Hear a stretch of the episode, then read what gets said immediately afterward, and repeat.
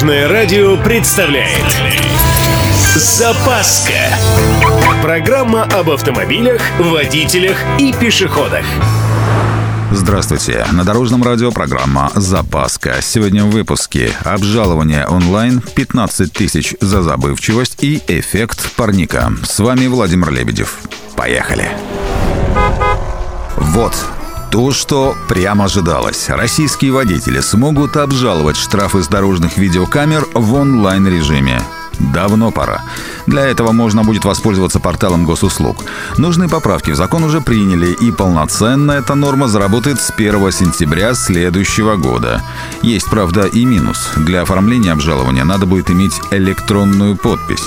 Хотя почему бы и нет? А то начнет кто-нибудь вместо вас обжаловать ваши штрафы, а вы ни сном и ни духом. Кстати, про госуслуги. Водители могут заменить просроченные права в центрах госуслуг. Речь о тех, у кого права закончились в период с 1 февраля по 15 июля. Им продлили действие документа до конца года. Между прочим, осталась всего неделя. За езду с просроченными правами обещают административную ответственность. Сколько там штрафов сейчас? От 5 до 15 тысяч? Вот, и я к чему. Денег-то после Нового года обычно маловато. Так, перейдем к практическим советам. При зимней эксплуатации не мойте машину горячей водой. Никогда. Причина элементарна. При таком сильном перепаде температур краска начнет отставать от поверхности металла. Потом в эти полости попадет влага, и кузов начнет быстро ржаветь. Ну и в тему, если вы не ездите зимой, не накрывайте машину до весны брезентом или тем более полиэтиленовой пленкой.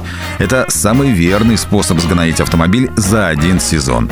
Упаковка при оттепелях создает эффект парника, а при похолоданиях – ледяного компресса.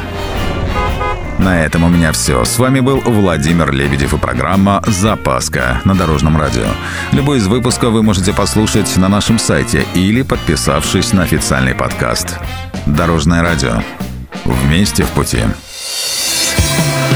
Запаска. Практически полезная, теоретически грамотная, приятная во всех отношениях. Программа об автомобилях, водителях и пешеходах. По будням в 11.30, 21.00 и 2.30 на Дорожном радио.